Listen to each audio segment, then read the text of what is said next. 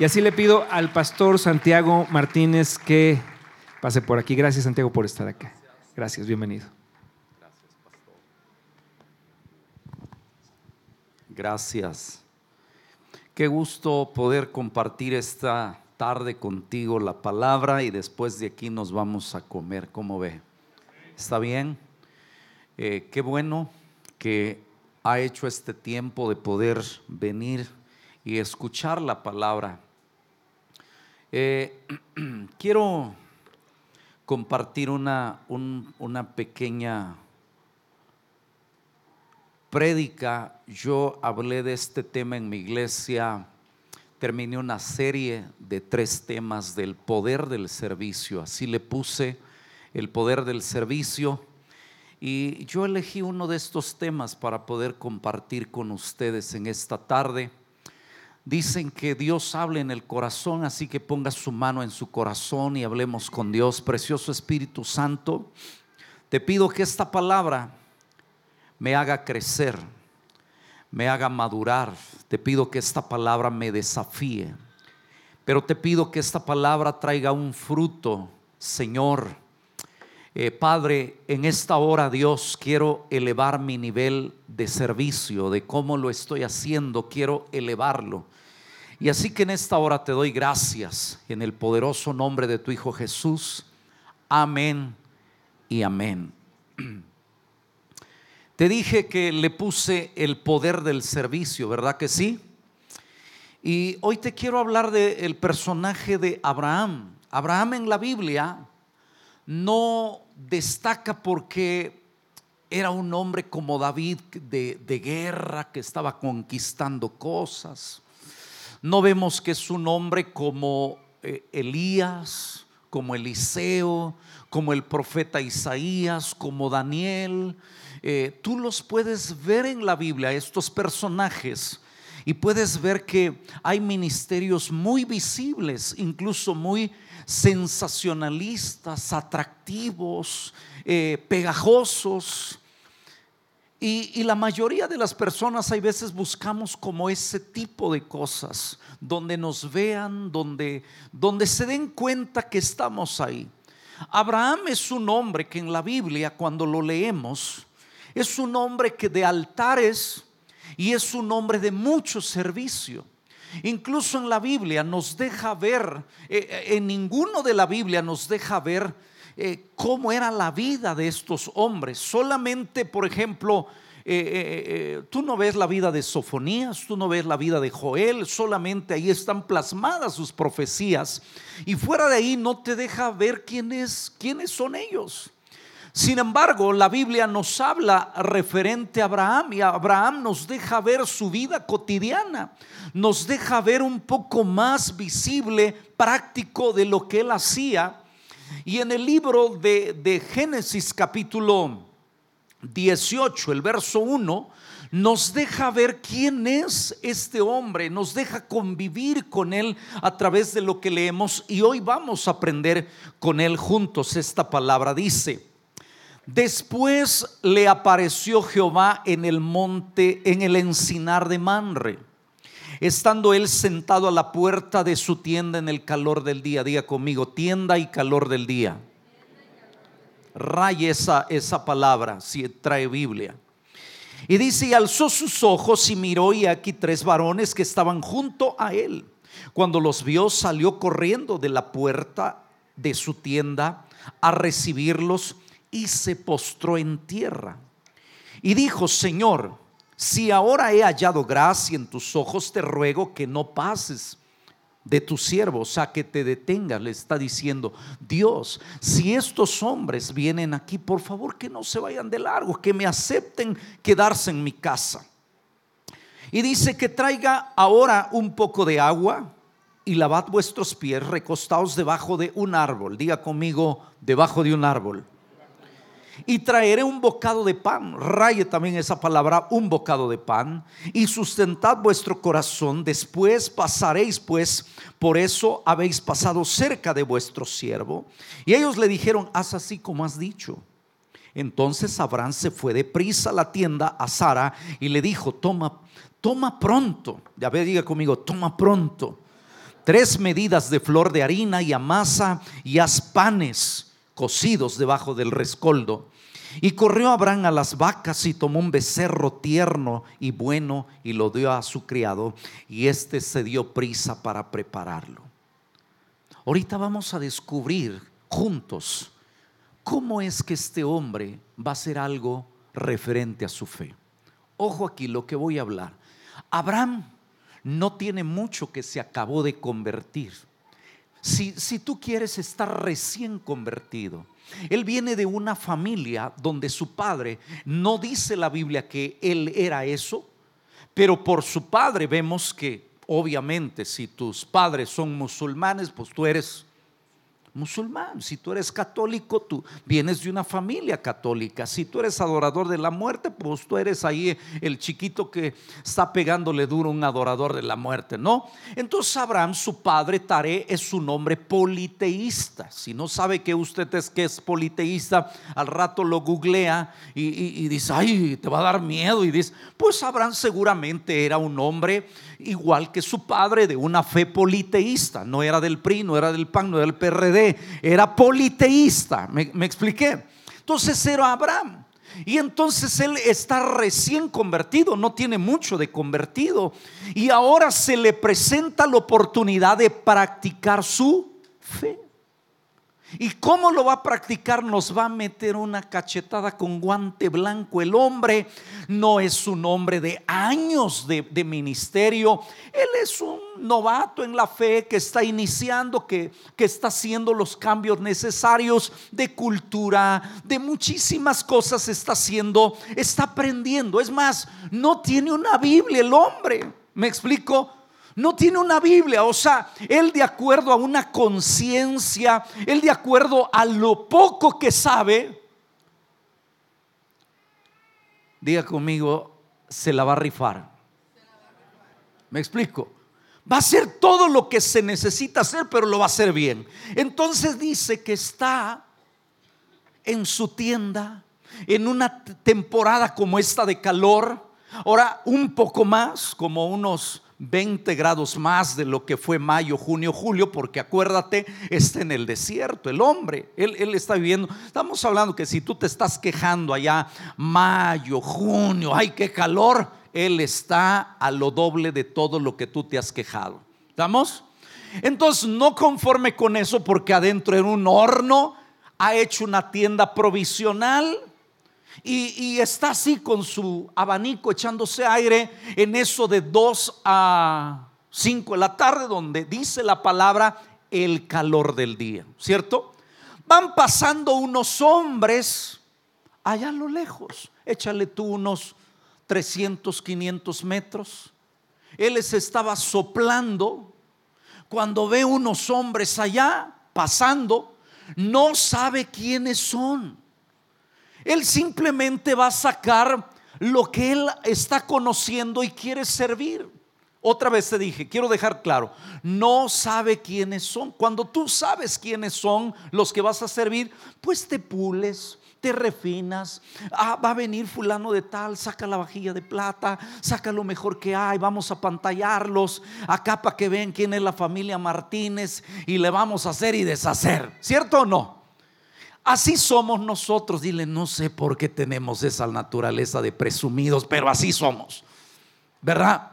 Pero Abraham no, no, no, no, no. Nadie le está pidiendo que sirva. Él, están pasando unos fulanos por allá. Les chifla y les dice, este es todo mi chiflido que aprendí de niño y lo que aprendiste de niño ya difícil que lo cambies de viejo. Eso es todo, por eso dije, no te burles de mí y les dice, hey, vengan. Y aquellos hombres hacen como que. Y les vuelve a chiflar y les dice, come on. Les habló en inglés, dijo, son, son gringos. Vengan. Es con nosotros y con ustedes. Ahí empieza la historia. No saben quiénes son los que van pasando.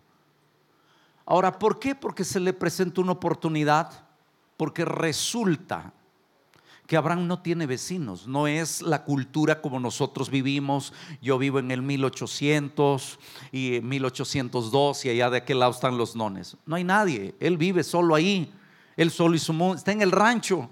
Ya, ya me expliqué, no tiene aquí ni allá ni nada. Si pasa alguien, pues ahí pasó alguien por ahí, ¿no? Pero vean ahora lo que dice la palabra. Él va a demostrar lo que Él es. Él va a practicar lo que está conociendo en Dios. No es un hombre que lleva años en la fe, va a practicar su fe, pero lo que sí encontramos en la Biblia es que ese hombre está ligado al servicio. Su vida y su pasión es servir. Llamó a estos hombres, vuelvo a repetir, no sabe quiénes son, los está invitando a pasar y las condiciones en la cual va a servir Abraham, de verdad yo no servía. Número uno dice, calor del día, diga conmigo, calor del día. Ya te dije que lo que estamos viviendo nosotros, Él está lo doble. Y la verdad en ese, en ese horario yo no quiero levantarme. No sé si ahora el que no tiene aire, te duermes. ¿A qué horas te duermes cuando hace calor? Estás vuelta y vuelta y nomás no puedes conciliar el sueño y tu espalda bien caliente, estás sudando. Y ya cuando sientes que puedes dormir, ya amaneció y luego tienes que ir a trabajar, ahí ves todo, todo ojeroso, malhumorado porque pasaste una noche mal. ¿Sí o no? Mal. Entonces este hombre creo que no durmió bien. Y aparte de eso, se le presenta la oportunidad de servir. Dice la palabra, estaba el calor del día. En otra versión dice, era la hora más calurosa del día. ¿Qué significa servir en el calor del día? Yo le puse aquí impedimentos, excusas, razones por la cual no quiero servir, porque es un horario pues que la verdad no nadie quiere servir. El calor del día, yo también me ha pasado eso del calor del día. ¿Qué significa el calor del día? Cuando me ponen a servir con esa persona que no lo trago. Ese es el calor del día, fíjate. ¿Qué dices? Que te dice el pastor Abel, ah, te tocó en el equipo, ay, ahí está este que ni lo quiero ver. Ese es el calor del día, ¿me expliqué? Estar en un equipo y casi le dices al pastor, mire pastor, porque lo amo y lo quiero y porque amo este lugar lo voy a hacer porque ese tipo lo traigo atravesado. No quiero estar en ese equipo. Ese es el calor del día. ¿Saben qué es el calor del día para un pastor? No por tu pastor, por mí. Voy a hablar por mí, por la gente que pastoreo. ¿Sí? ¿Saben cómo sería el modelo que yo he percibido que quiero servir en la iglesia? Que entren matrimonios así de la mano, así de la mano. Que me digan, pastor, miren, nosotros somos un matrimonio sano. Nunca hemos peleado. Vea que sí, mi amor. Que lea, vea que sí, mi amor y que diga, sí, cariño, sí, mi vida. Entonces, vea que yo, yo nunca te he dicho algo malo. Sí, pastor. Y venimos a poner a tus órdenes nuestros servicios. Somos gente de Dios que queremos ministrar a matrimonios que tienen problemas yo diría, wow, ese es el tipo de matrimonios que, que yo quiero tener. Gente sana, que, que, no tiene broncas, pues. Así quiero. Ese es el modelo aquí en mi mente que yo digo, ¿cómo me llegaran puros matrimonios así, sin broncas? Número dos, que llegara gente de dinero. Así que llegaran, mira, dijeran, Paz, mire, yo soy el dueño de, de tal empresa y, y la verdad es que nosotros ni sabemos qué es necesidad económica. Bendito Dios, vivimos ahí en... Si conoces ahí el... ¿Cómo se llama ahí? El campanario.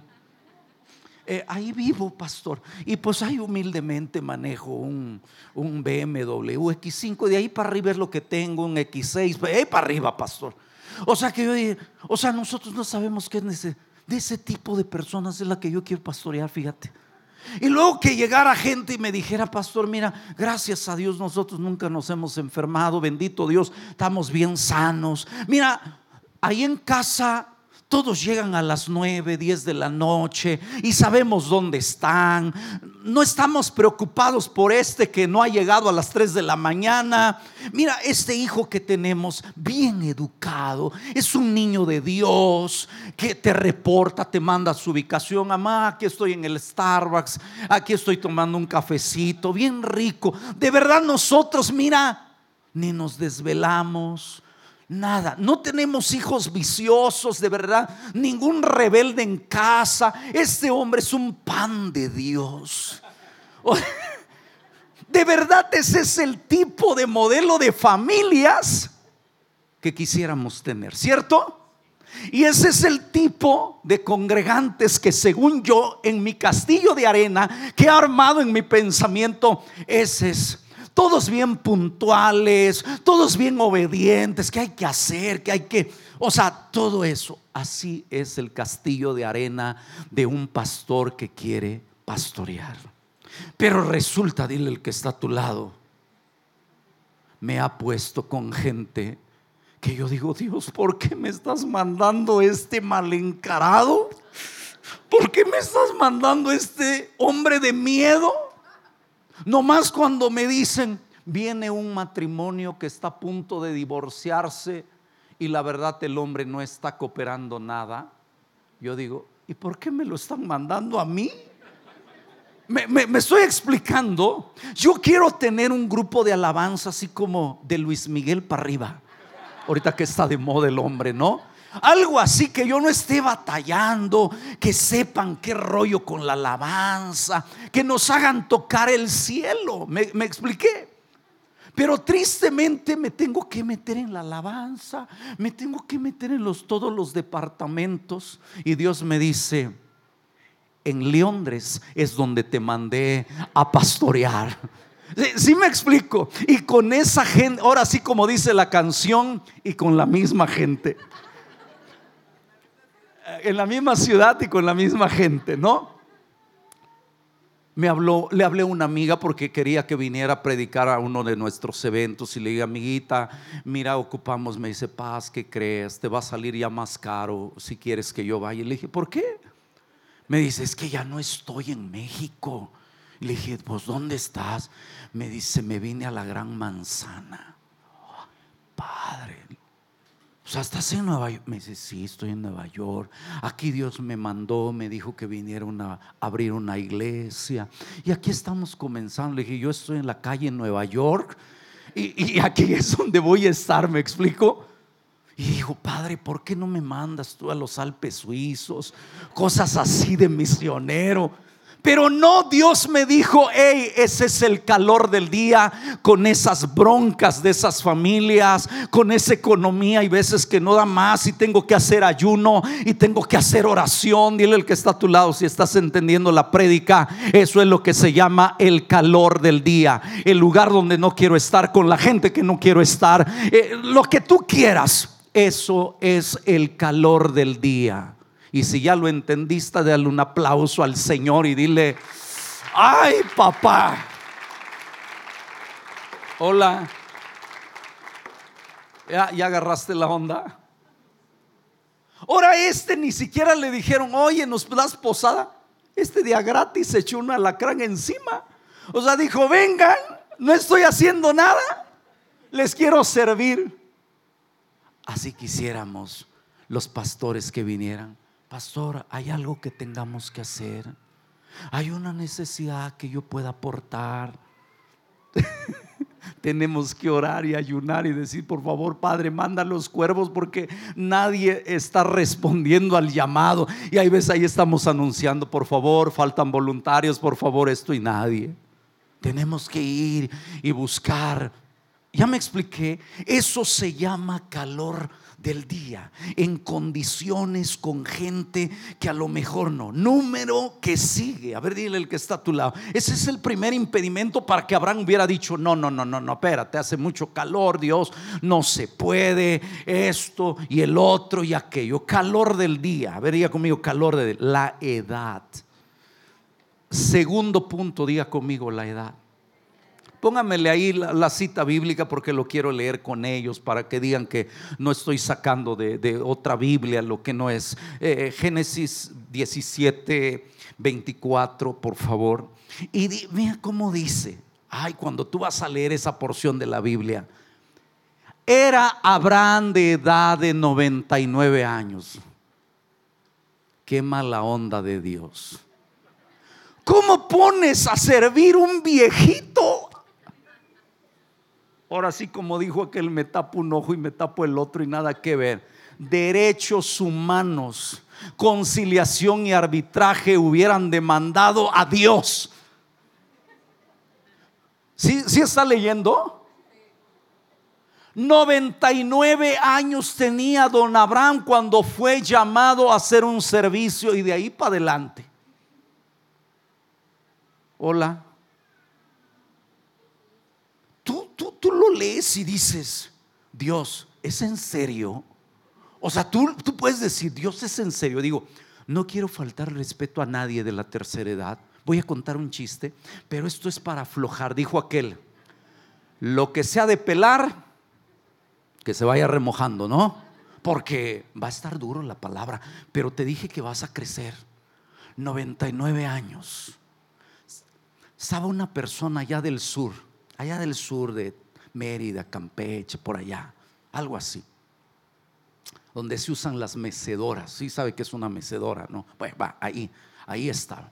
La señora estaba haciendo unas empanadas de allá del sur, así rico, con su queso y todo el rollo.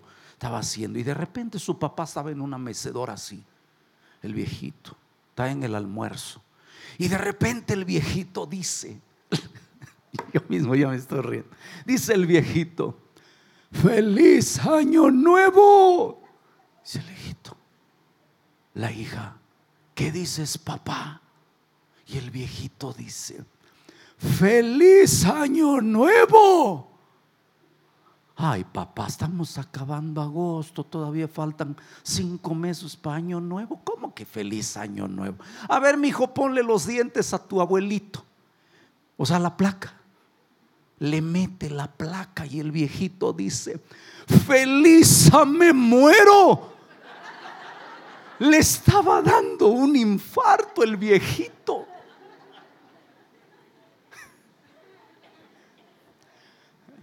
Te estoy diciendo, te estoy diciendo 99 años de edad. Dile el que está a tu lado no hay impedimento, razón alguna para no servir a Dios.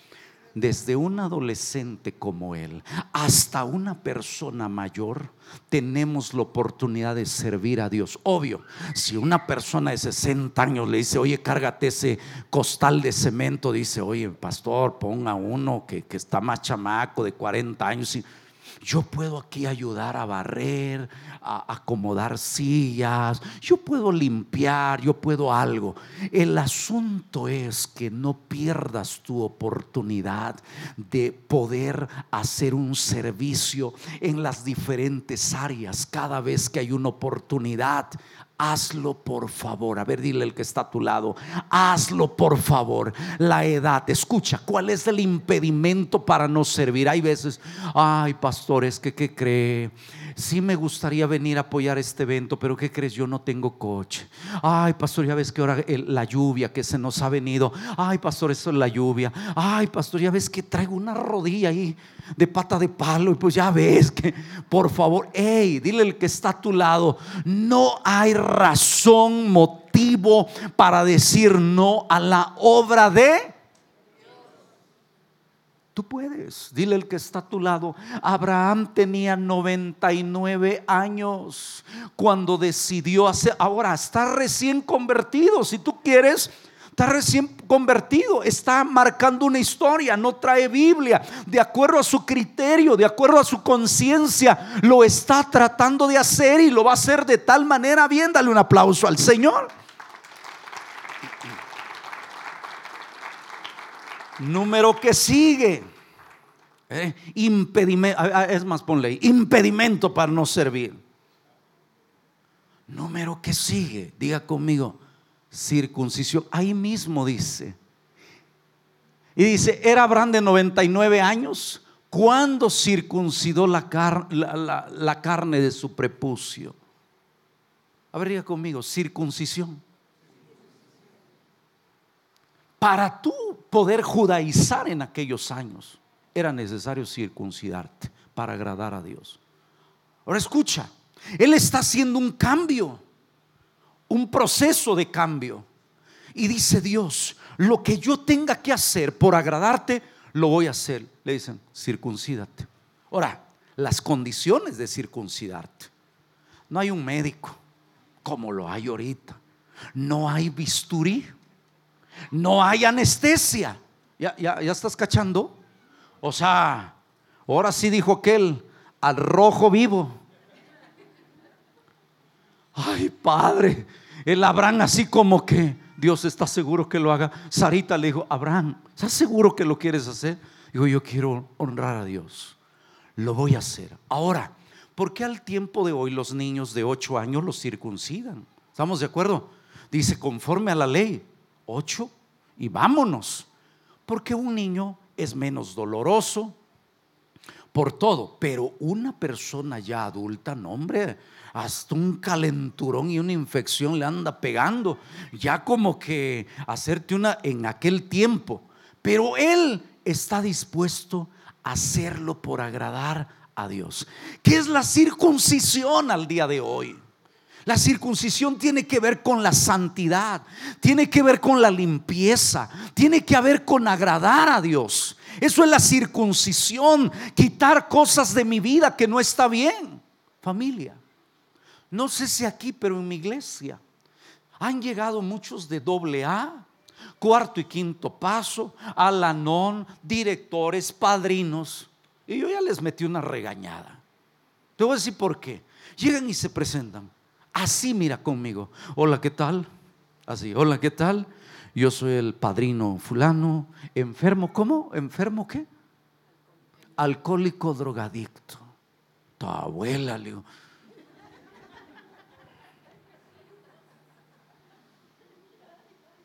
La Biblia habla de poder de la boca, ¿cierto? Y donde quiera van cargando esa banderita. Hola, ¿qué tal? Yo soy un enfermo, alcohólico, drogadicto. Dile al que está a tu lado, eso es la circuncisión. ¿Qué es la circuncisión? Mira, si tienes la bendición de nacer en una familia cristiana, qué padre. Pero la mayoría de los que estamos sentados ahora aquí, venimos de una tradición de mole, chile, pozole y guacamole. ¿Cierto? Donde le entrábamos de todo. Y llegas a Cristo no puedes seguir con ese lenguaje que sigues hablando. ¿Cierto? Hola, ¿cómo dije?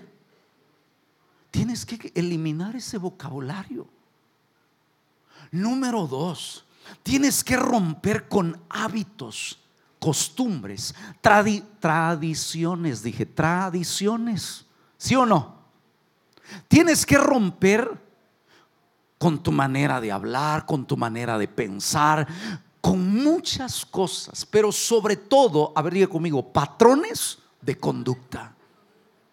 Tienes que romper con cosas que no están bien y eso tiene que ver con la circuncisión. Yo tenía un director de alabanza, digo, en buen plan, no, no que él lo quería hacer. Un día que yo hablé algo así como esto, llegó y me dijo, paz, me cayó el 20.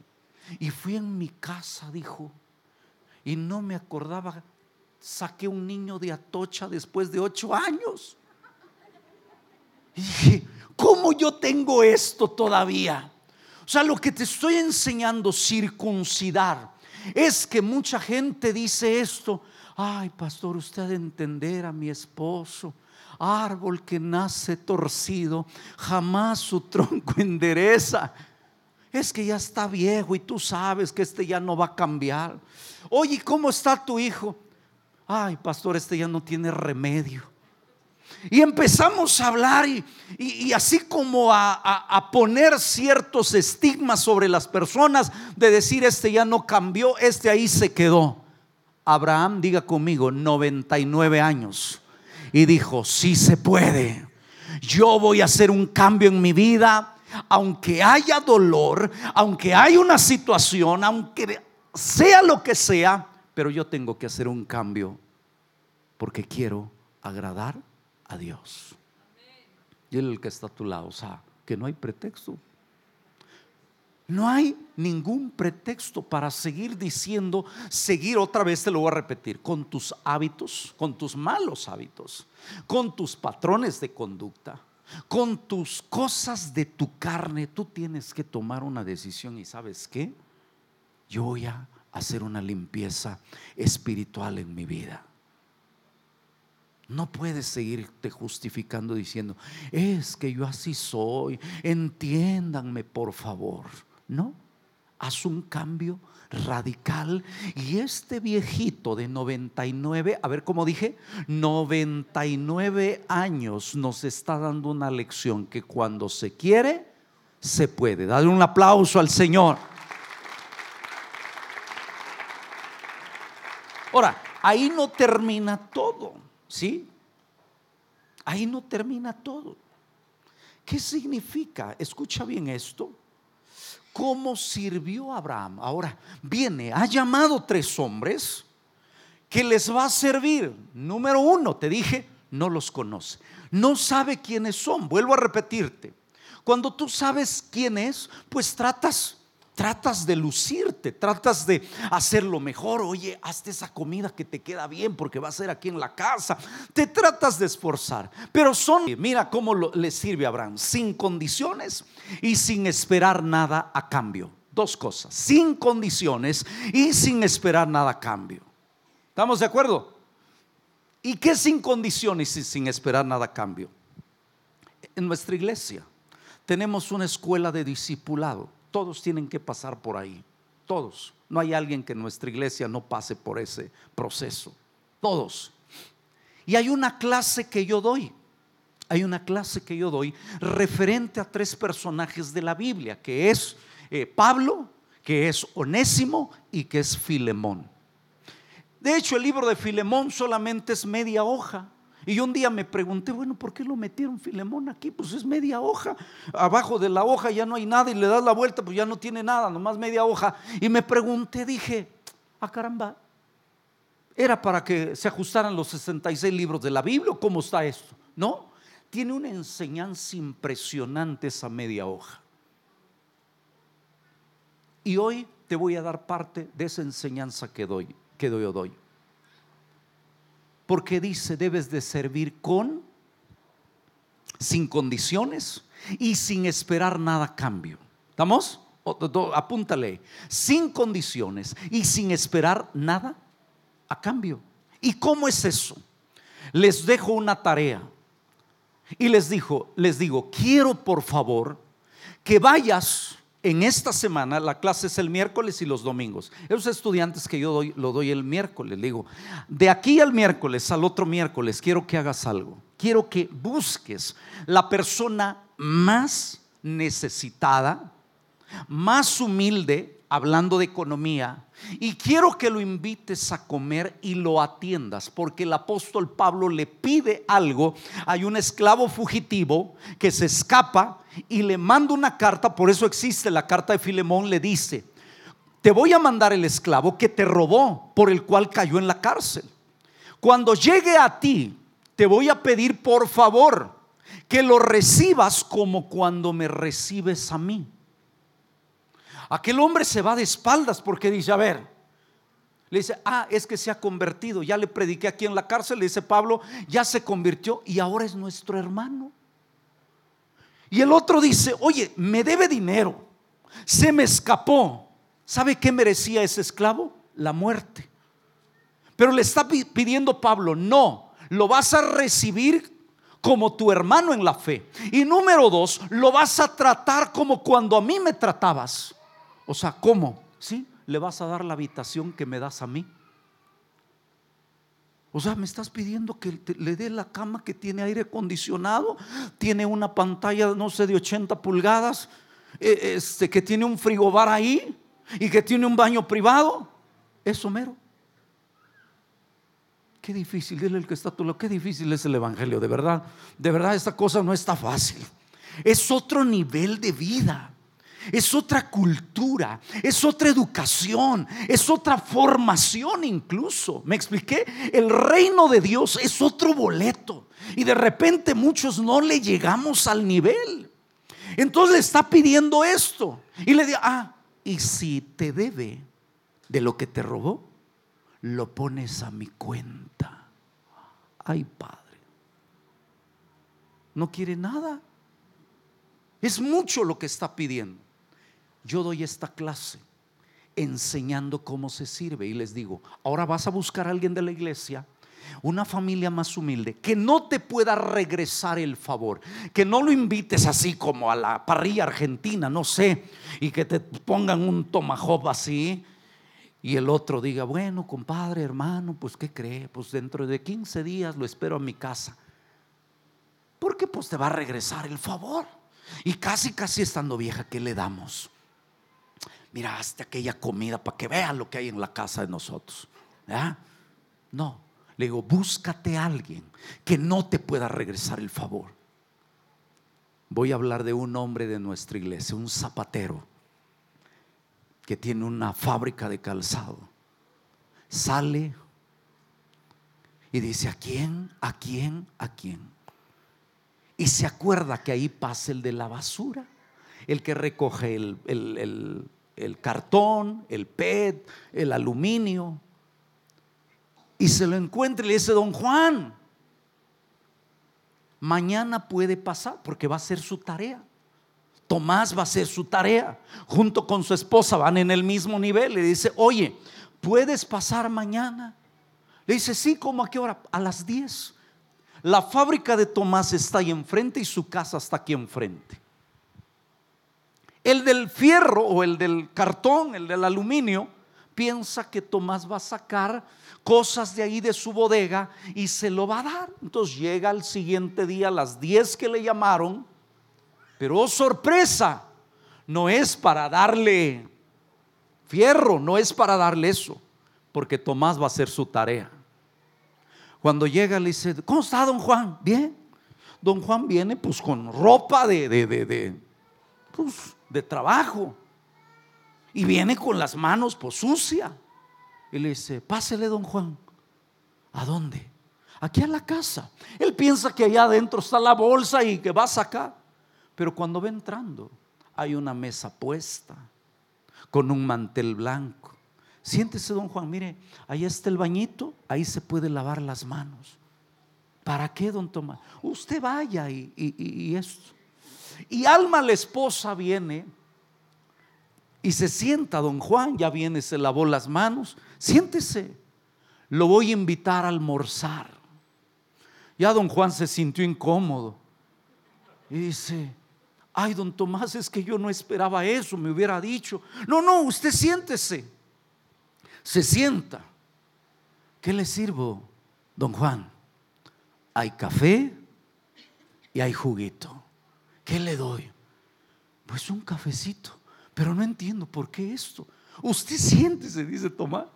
Y llega Alma con unos huevos estrellados, unos chilaquiles y unos frijolitos. Se los pone.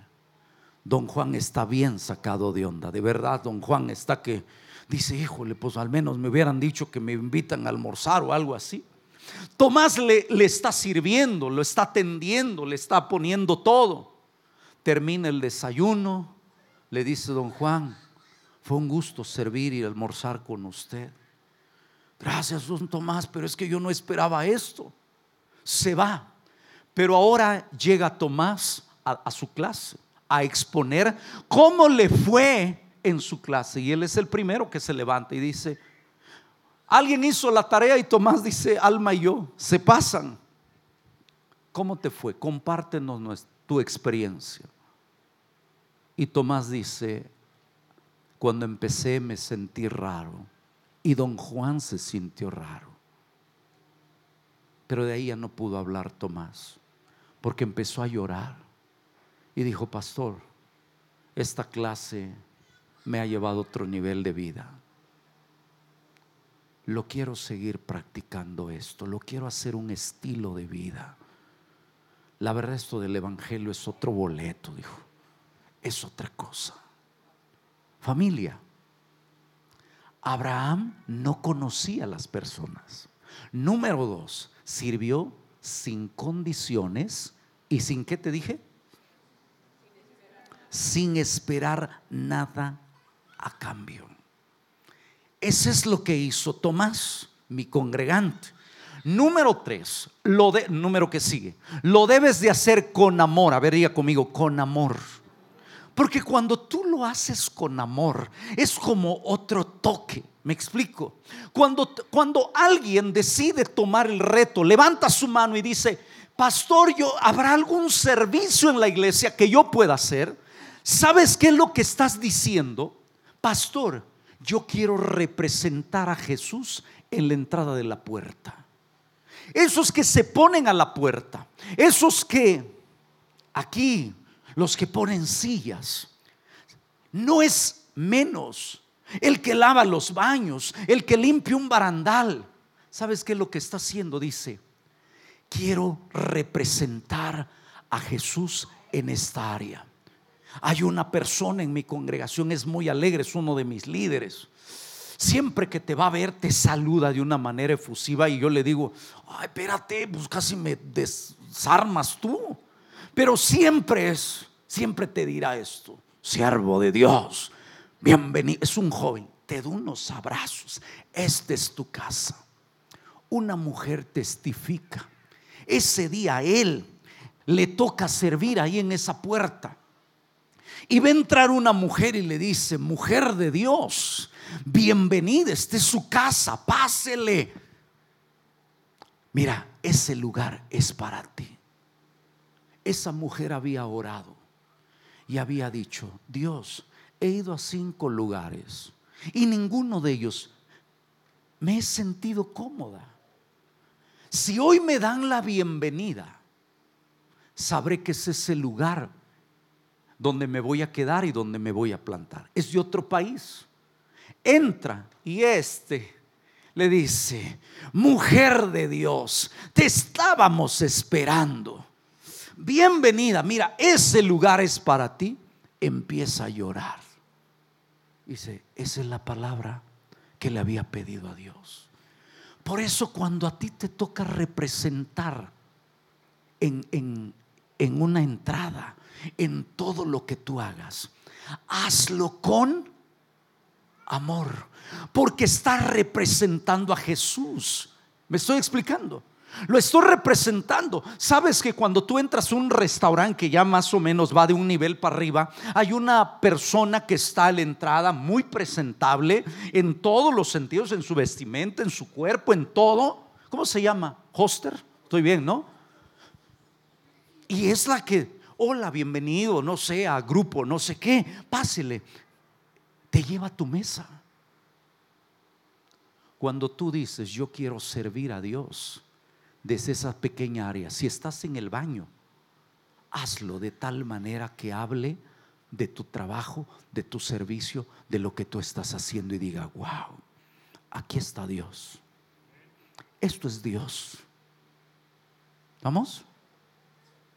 Dale un aplauso al Señor.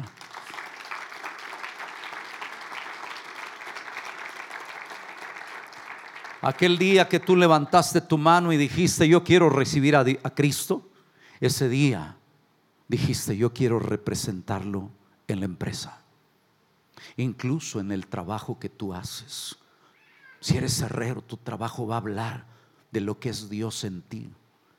Si eres produces miel, va a hablar de tu producto. Si eres pastelero, repostero, lo que tú quieras, eso va a hablar. Tu matrimonio dice, esto es el matrimonio de Dios.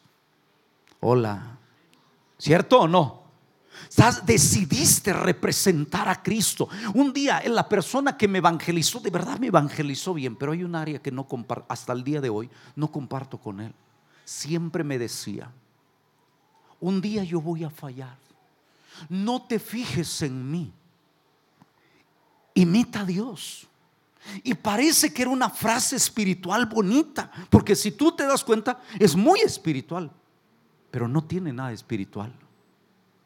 ¿Cómo voy a ver a Jesús si no es a través de tu matrimonio? ¿Cómo voy a ver a Jesús? Yo necesito un modelo que, que, yo siga, que voy a aprender y que me diga, mira, esto es Dios. A ver, dile al que está a tu lado, esfuérzate y te valiente porque tus hijos necesitan decir, esto es Dios en el matrimonio de mis padres. Dale un aplauso al Señor. ¿Qué más sirvió Abraham, la gente? Abraham, ¿cómo lo hizo? A ver, diga conmigo, prontitud. ¿Cómo es eso? Ay, de repente yo veo gente como que le duelen los pies. ¿Has visto tú un, vehículo que va en el carril de alta velocidad y va a 60? Y dices, bueno, hay otro carril. Yo le digo a mi hijo, mire, ese carro le duele sus llantas. Digo, ¿por qué se pone ahí? Hay muchos carriles y ahí va, y ahí va. compañero, salte de ahí, por favor. ¿Verdad? Y, hay cristianos así. Dice que cuando llamó los ángeles, le dijo al siervo y a Sara, hazte unos panes pronto. Y tú saca aquel ternero pronto, ya, la de ya, rápido. Dile que está a tu lado. Cuando vas a servir a Dios, se sirve con diligencia. Vería conmigo, diligencia. O sea, rápido. Mandaron a las tortillas la tortuga. Ya tenían hambre, todo estaba la cebra, el camello, la jirafa, el león, todos estaban ahí. Y dijeron, lánzate por las. Lo mandaron con tiempo. Y no llegaba la tortuga. Dijeron, mugre tortuga no viene. La tortuga es como el rebozo, donde quiera se atora. Y, bueno, empezaron ahí a, decir todo, a hablar mal, ¿no? Entonces escuché una voz allá atrás en el arbusto. Si siguen hablando mal de mí, no voy a ir. ¿eh? No se había ido. Ey, dile el que está a tu lado. Hay veces se ocupa la de ya las cosas y hay veces, ahí voy. Y no sabes ese ahí voy dónde. Así.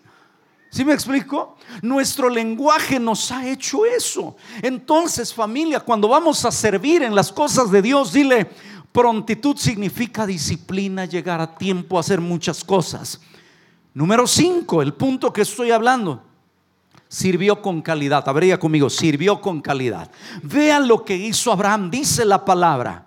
Cuando decimos calidad, estamos hablando que no es solamente servir por servir sino mucho tiene cómo lo hago. No se trata solamente de cumplir. Hola, porque muchos ahí están estancados. Ya cumplí. Hay veces el esposo, eso se da mucho en el esposo. Antes di que ya te acompaño a la iglesia. ¿Todavía quieres más? ¿Alguien Dios le estará hablando? Ya confórmate con eso. Ya te acompaño a la iglesia. A ver, mira, Abraham sirvió con calidad.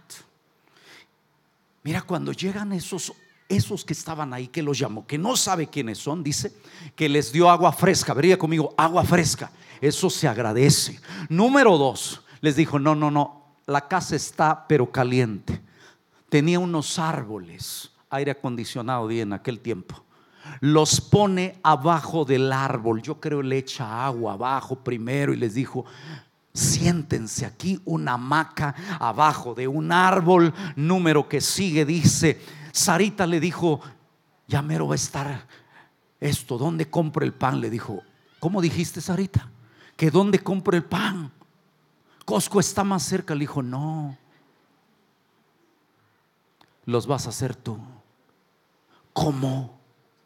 Tumero, quiero que prueben el pan que yo como, hecho en casa en el momento. Ay, padre, lo acaban de poner a hacer pan sarita. Número que sigue. Le dijo, Señor, voy a la carnicería un caballo rápido. Oh, le dijo, vamos a matar un ternero. ¿Cómo? quiero que la carne sea de hoy. Si te das cuenta lo delicado que era este hombre, si te das cuenta la excelencia, el nivel de excelencia que le está metiendo este hombre. O sea, no, no, no, no es cualquier servicio lo que está ofreciendo. Es un servicio de excelencia, impresionante. Ahora, número 6, diga conmigo, sirvió con abundancia. Vería conmigo, abundancia. Si hay un regio, no tome en cuenta porque ese es un dicho que de verdad tú ves los regios y dices, no manches. O sea, esos no son codos, pero diga conmigo, arriba el codo. Abraham no era codo, no era marro y no era piedra. ¿Sí?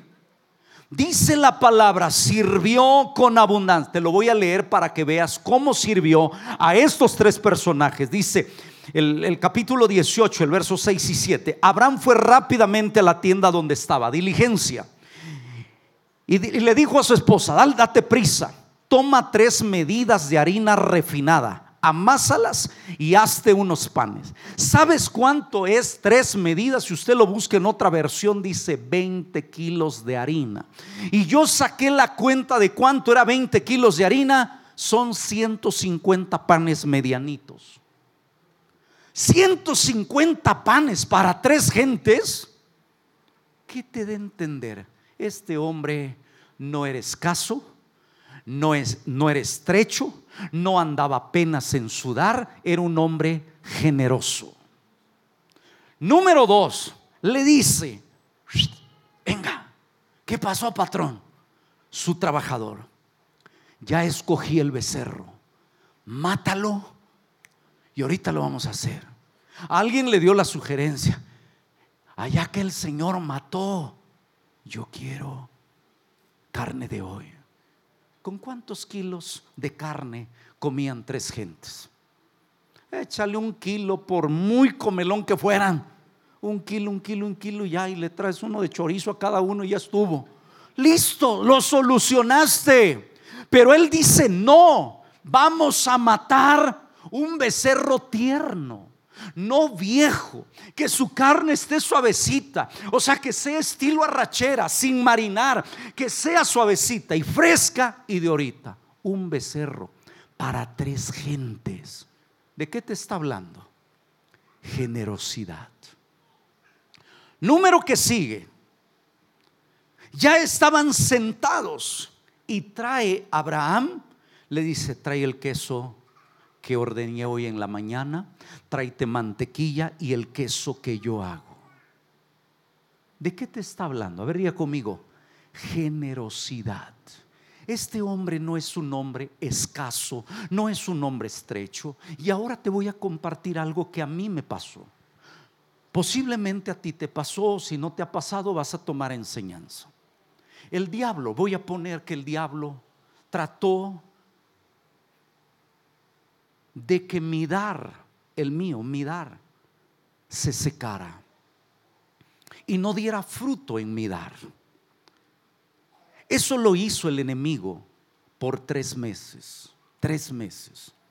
Yo fui lastimado, yo fui lastimado en mi dar. Cuando yo me convierto a la fe, yo llego y están pidiendo cooperación para terminar de pagar el terreno. Y un domingo al mes dijeron, wow, ya terminamos ya esto. Y yo me alegré. Pero luego dijeron, viene la etapa de la construcción. Y ahí entré yo. Los pastores estaban pasando una temporada mal. Yo hablé con mi familia que tenía un departamento solo y me los llevé por tres años en un departamento. Ahí los puse.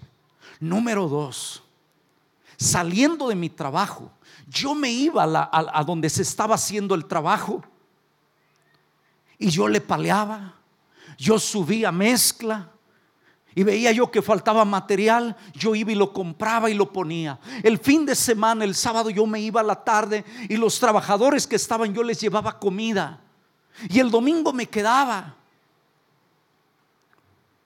Voy a decir algún día el pastor se le metió el enemigo. Tuvo un pleito con su esposa fuerte, se divorciaron y el pastor se adueñó de aquella obra. Yo me sentí tan mal, me enojé con Dios, me enojé con todo y dije, hipócritas, todos son iguales, y esto y el otro. Y yo lloré, lloré de coraje, lloré de todo. ¿Y sabes qué hice? Bola de aleluyos, yo no me voy a congregar más. Y hablé de manera despectiva contra Dios, contra su obra, porque estaba yo lastimado.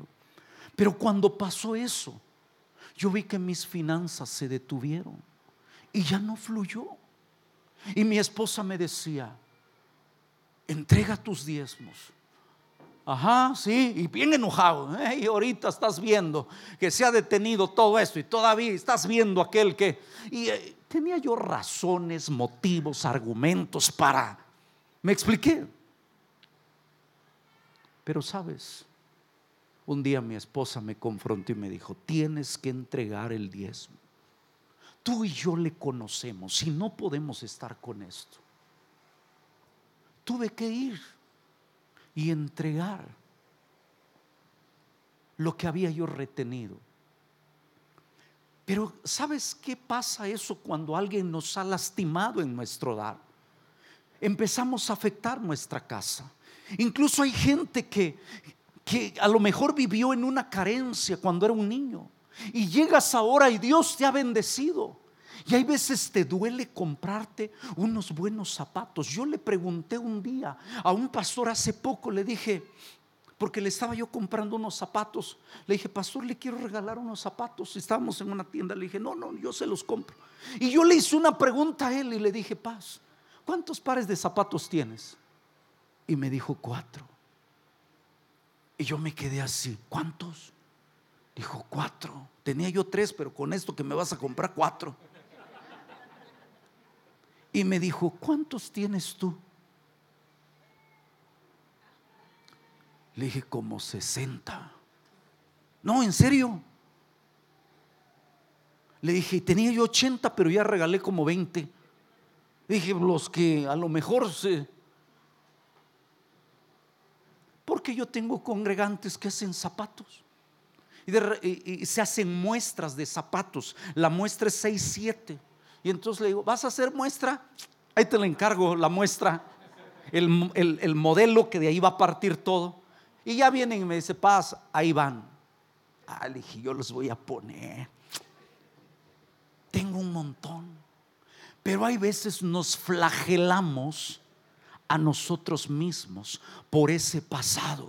Hay veces te cuesta trabajo darte una comida para ti, aunque ves que se te está antojando, pero dices, no, vámonos, vámonos, huevitos ahí en la casa, frijolitos allá.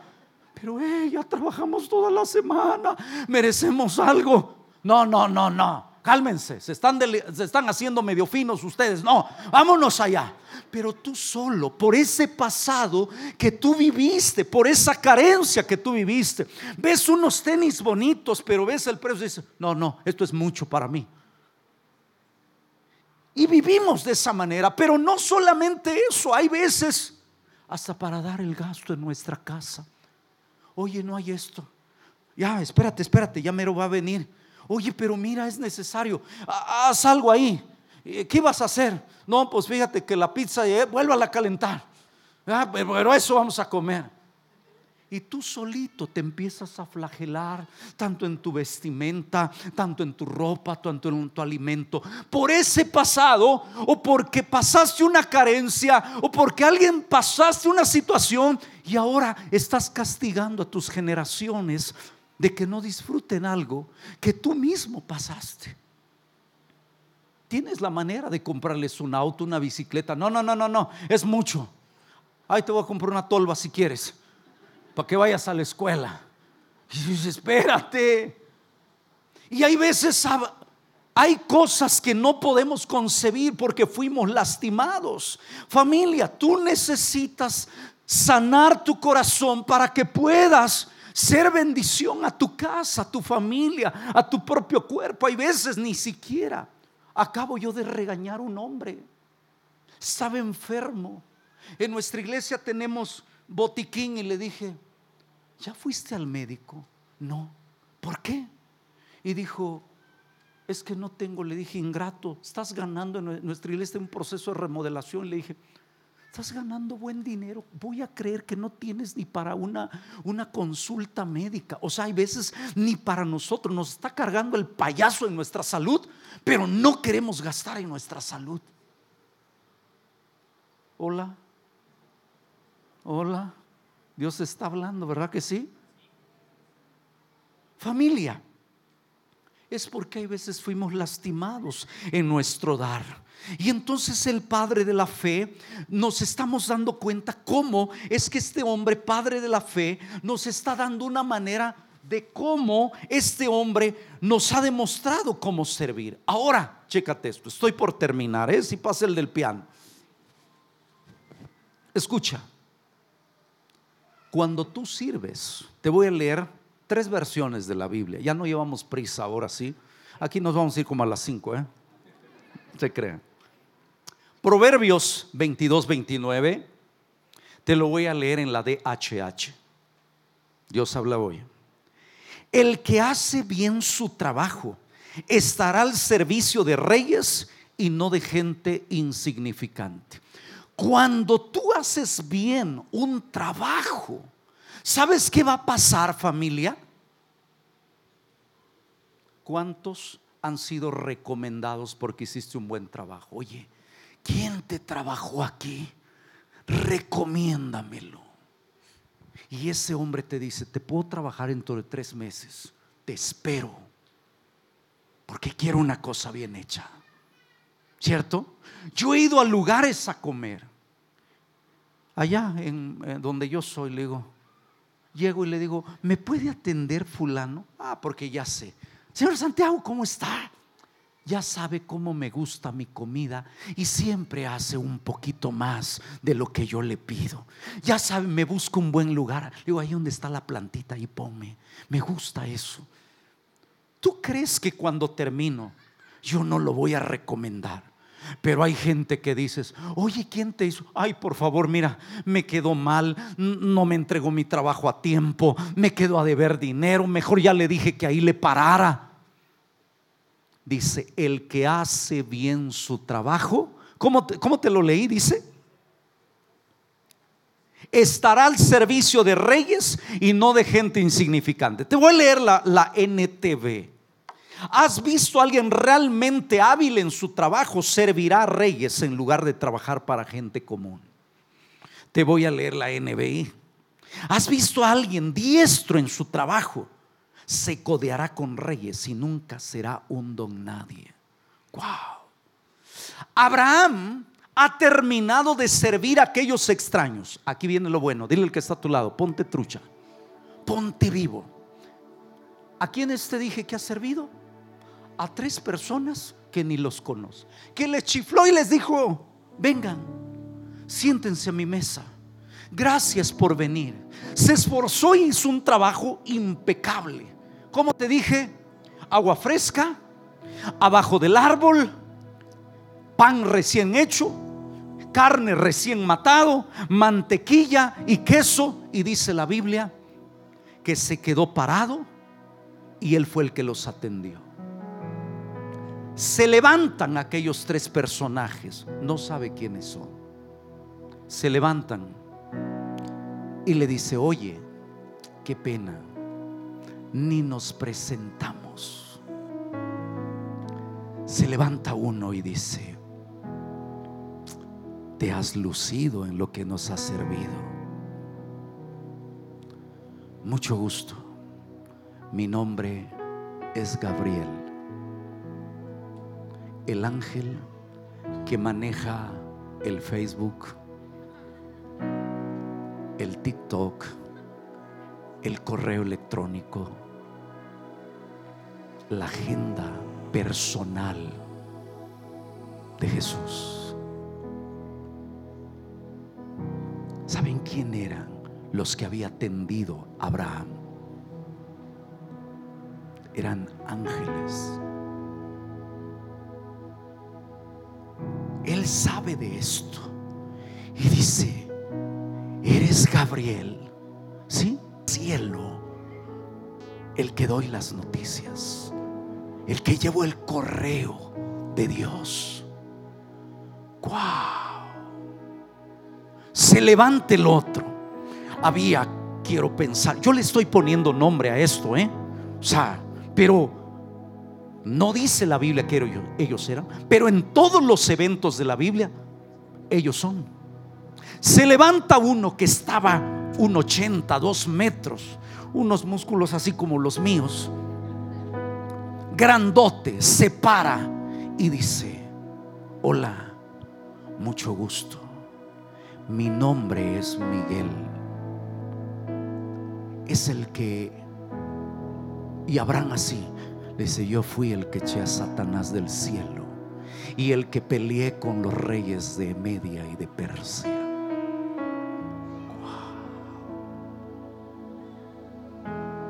estaba delante de ángeles.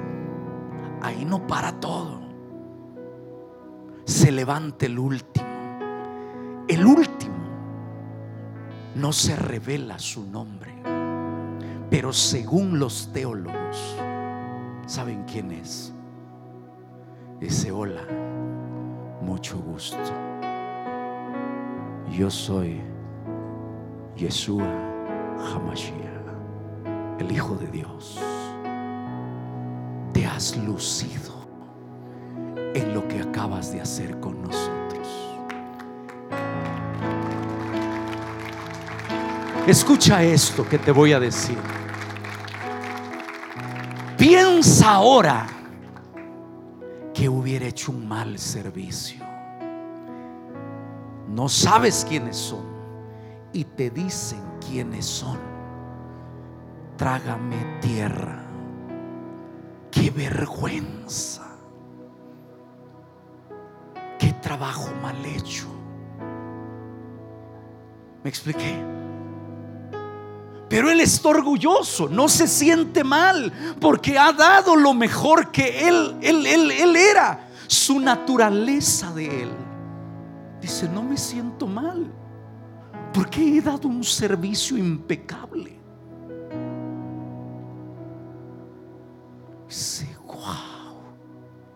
Él no lo puede creer, está extasiado de lo que, de quienes sirvió, me explico. Ahí es donde el libro de Hebreos dice, muchos sin saber han hospedado ángeles. Al día de hoy, yo esto le tengo mucho respeto. Hay gente que luego va, va a mi iglesia y dice, oiga, tendrán un taco.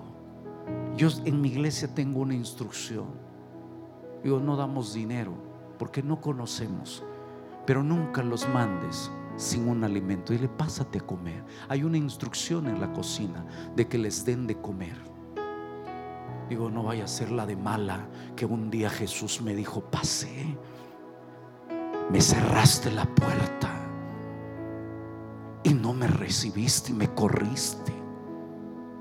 Me explico, yo, yo, yo eso le tengo, le tengo así como mucho, mucha ley, mucho respeto y digo, ay Padre, no vaya a ser que, que un día yo, yo, yo te, porque acuérdate lo que dice, fui, como dice la palabra, tuve hambre y no me diste de comer, estuve desnudo y no me vestiste, estuve sed y no me diste agua. O sea, yo le tengo respeto a esa palabra. Yo digo, por si las dudas, Dios, yo, mejor doy de comer porque hay veces digo, ni sé delante quién estoy parado y digo, no, no, no, no. Termina ese escenario. Abraham, Abraham de verdad está extasiado. O sea, no puede creer lo que ha pasado. Yo creo que lo levantan. Algo tuvo que haber pasado en su cuerpo físico, cayó, no lo sé. Algo pasó, estaba tirado en el suelo llorando y diciendo, madre mía, o sea, ¿qué, es esto? Voltean y le dice, ¿dónde está tu esposa? Porque él siempre estuvo sirviendo. Le dice, ahí está, y le dice, Sarita. Y Sarita se asoma, no sé si por la puerta o la ventana. Asómate. Sarita está con un paleacate porque hizo pan. Está amarrado aquí. Y bien polveado de, de polvo de harina, porque era obvio, ¿cierto? Y dice, hola. Se para Jesús o no sé si Gabriel le dijo, dile tú Gabriel, dentro de un año, para estas fechas, estarás alzando un bebé en tus brazos de nombre Isaac. ¿Qué fue lo que provocó aquello? Un servicio de excelencia. Guau. Dile al que está a tu lado. Después de este mensaje, tienes que subir tu nivel, tu estándar de servicio. El que esté en la puerta lo tiene que hacer mejor. El que lava los baños lo tiene que hacer mejor. Cuando te toque predicar, hazlo como si fuera la última vez que lo vas a hacer. En serio. ¿Me explico? Cuando vas a tocar, toca como si fuera la última vez. Hazlo todo. Cuando pongas las sillas, hazlo Señor, aquí se va a sentar alguien que no conozco. Lo que voy a hacer, lo voy a hacer con una sonrisa. Lo voy a hacer alegre, lo voy a hacer feliz. ¿Me expliqué? Familia, cierra tus ojos ahí donde estás. Y dile, Señor Jesús, perdóname porque te he ofrecido un servicio muy limitado. Te he ofrecido un servicio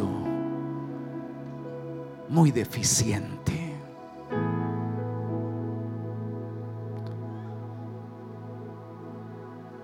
Si estuvieras delante de Jesús, crees que estarías como Abraham diciendo, no me siento mal porque lo hice bien. ¿O crees que dirías, qué pena, qué vergüenza? Mira nomás cómo lo he hecho y no sabía que, que él era. Quiero que pienses en eso. Quizá muchas veces te has quejado Quizá muchas veces has dicho, ay, ¿para, ¿para qué yo? ¿Por qué otra vez yo? Creo que necesitas ponerte a cuentas con Dios y decirle, papito, perdóname porque Él lo he hecho enojado, lo he hecho renegando, lo he hecho muy apenas, lo he hecho muy justo. Perdóname. Perdóname, papá.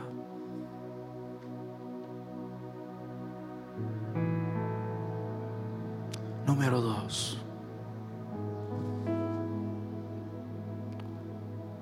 Tu dar, tu generosidad como es, es, limitado, quizá por tu pasado, quizá alguien te lastimó tu dar, te, te, te, te hizo sentir mal. Creo que este es un momento de decirle, Señor, sana mi corazón. No puedo seguir así. No puedo seguir desconfiado, inseguro. No puedo seguir cuestionando mi dar. No puedo seguir así, Señor. Hoy te pido, papá, que me perdones. Porque he retenido, he visto la necesidad y no lo he suplido. Hoy te pido que me perdones. Ponte de pie.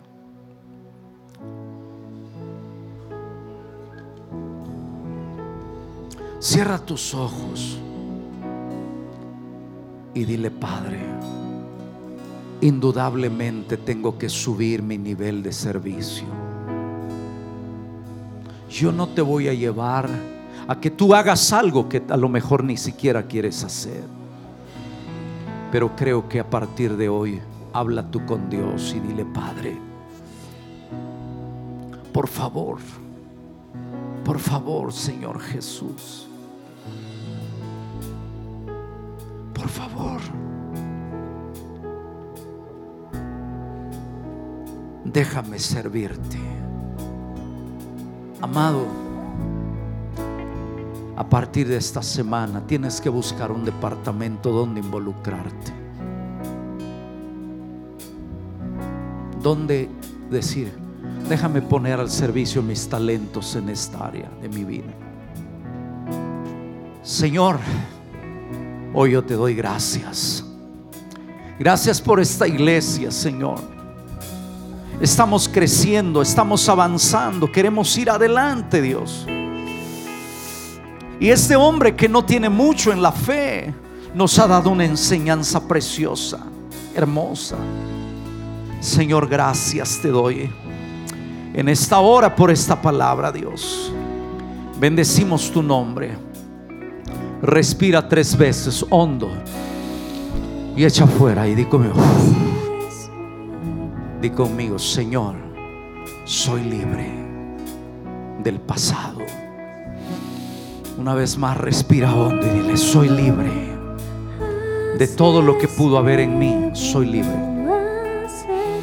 Una vez más, di, Señor, soy libre. Quiero servirte. Quiero honrarte. Señor, gracias.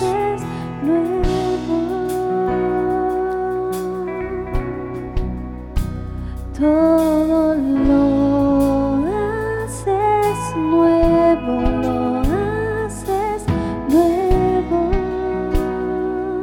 Gracias. Escucha lo que ahora te voy a decir.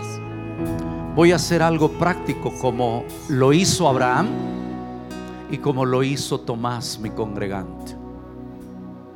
Y Tomás cuando estaba exponiendo se hizo un nudo en su garganta y ya no pudo seguir exponiendo. Dijo, me sentí avergonzado delante de ese hombre.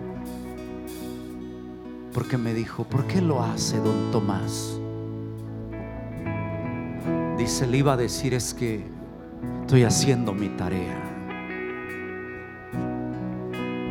Dice, no le pude contestar. Pastor, a partir de hoy lo quiero seguir haciendo como un estilo de vida. Wow. Sus pastores cumplen 25 años de ministerio. Su pastor cumple 50 años esta semana. Pocas veces, escuchen esto que voy a decir, pocas veces nosotros los pastores, alguien se detiene y te dice, wow, qué mensaje. Pocas veces vas a escuchar esto, muy pocas veces. Solamente yo lo escucho cada domingo cuando me toca predicar de una niña que tengo, que es mi fan. Siempre que termino de predicar hay un área donde yo desayuno y ella está sentada con una sonrisa y me dice, pastorcito, hoy te luciste. Qué mensaje tremendo nos acabas de dar. Tiene 19 años. Y desde que yo me acuerdo, ella siempre me dice eso.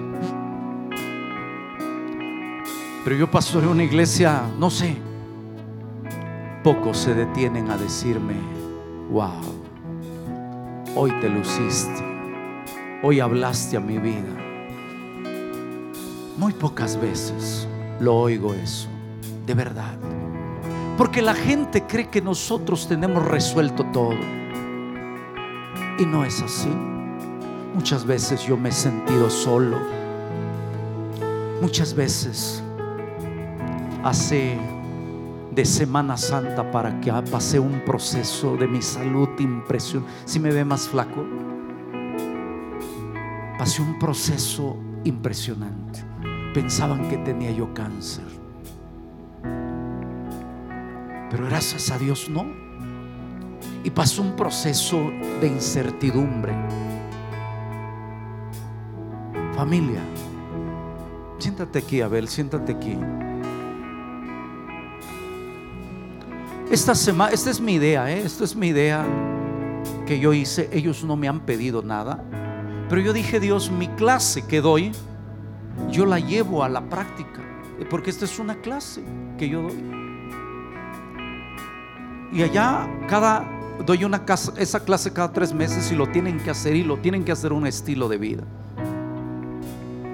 Ellos dos no son extraños, los conoces, son tus pastores.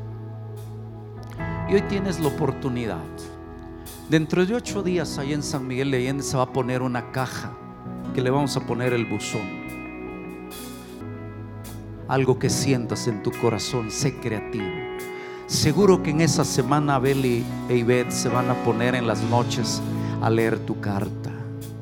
No es lo mismo un mensaje de, de WhatsApp hazlos. Personalízalo.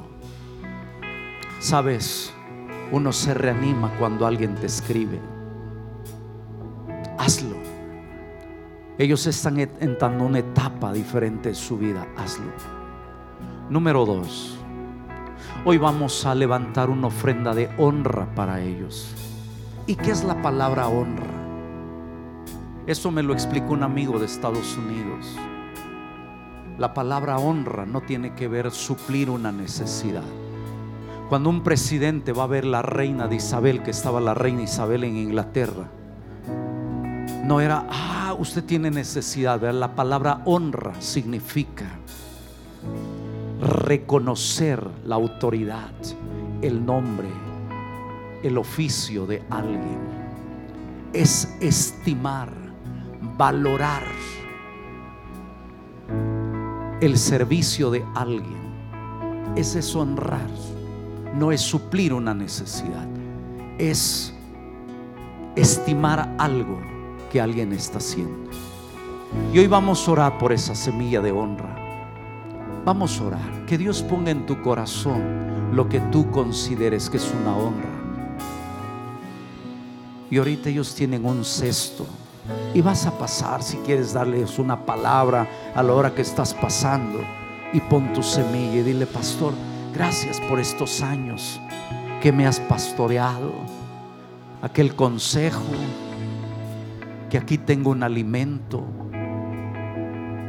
Cierra tus ojos. Amado Dios, reconocemos la vida de Abel, reconocemos su liderazgo su ministerio, su llamado y todo lo que tú has traído junto con la vida de su esposa Ibet, que ha sido una ayuda idónea.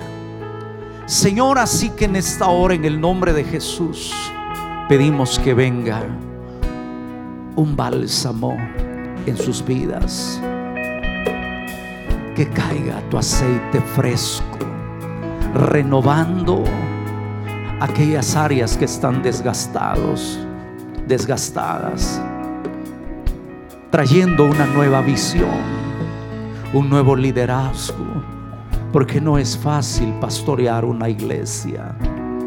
Señor, yo te doy gracias. Los bendigo en el nombre de Jesús, tu Hijo. Los amamos y los bendecimos. Amén. Escuche lo que le voy a decir. Pensaron que era cáncer. Mi pastor es médico internista. Y cuando yo le platiqué esto, me dijo, necesito que te hagas una colonoscopia rápido. Porque por un mes estuve obrando sangre, sangre, sangre, sangre, sangre. Yo Semana Santa la pasé muy mal. Pero no había médicos cuando, porque todo el mundo estaba de vacaciones. Yo anhelaba que hubiera un médico.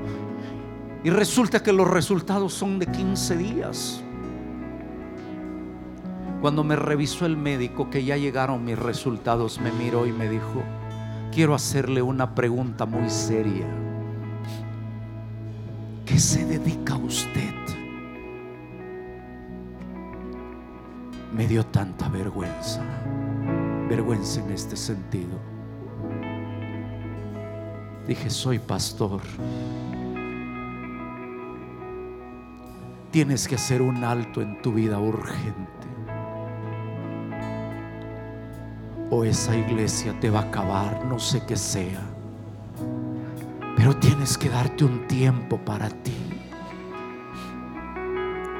Porque eso que tú tienes es exceso de trabajo y estrés. Y eso es muy contado. Platícame cuál es tu actividad. ¿Cuánta gente pastoreas? Y cuando le platiqué, me dijo, amate, quiérete. Pero yo siento, le digo a mi esposa, yo nací para esto. Yo nací para esto. Solo que había descuidado muchas cosas en mi vida.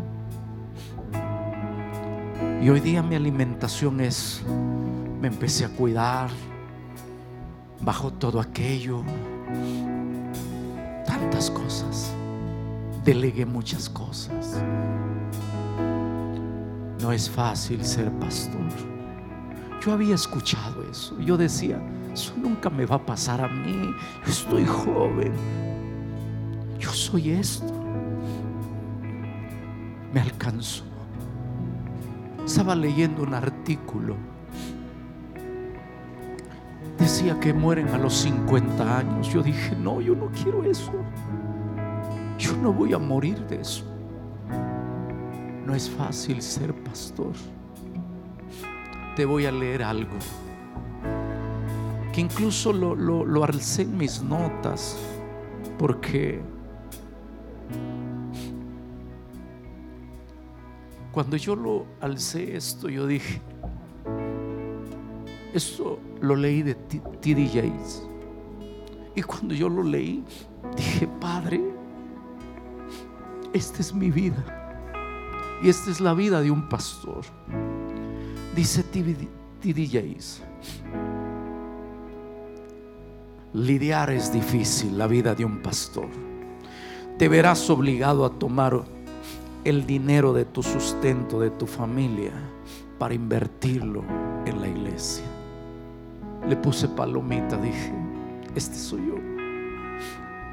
Te arriesgarás a aceptar pagos incluso sin saber de dónde sacarás ese dinero, dije. Empecé a llorar. Dije, soy yo. Sacrificarás tiempo para estar con tu familia por estar en tu iglesia o atendiendo a alguien. Dije, Dios, necesitarás ser fuerte para predicar a los demás, que les irá bien cuando a ti te está yendo mal. Necesitarás ser fuerte para predicar que Dios va a resolver los problemas cuando los tuyos todavía no están resueltos. Todo esto era mi lista. Y dije, no, no, no, no. Lo alcé.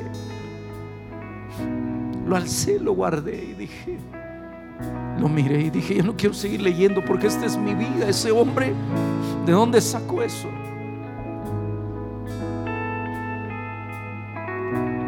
Eso ha pasado en mi vida. Y yo dije, no, a partir de hoy voy a cambiar hábitos, pero no quiero dejar mi, llamado. Yo tomaba muchas cosas personales. Honralo a estos hombres. Honralos. Toma una ofrenda que tú consideras que es honra. Toma tú, hijo. Cierra tus ojos, yo voy a orar por eso.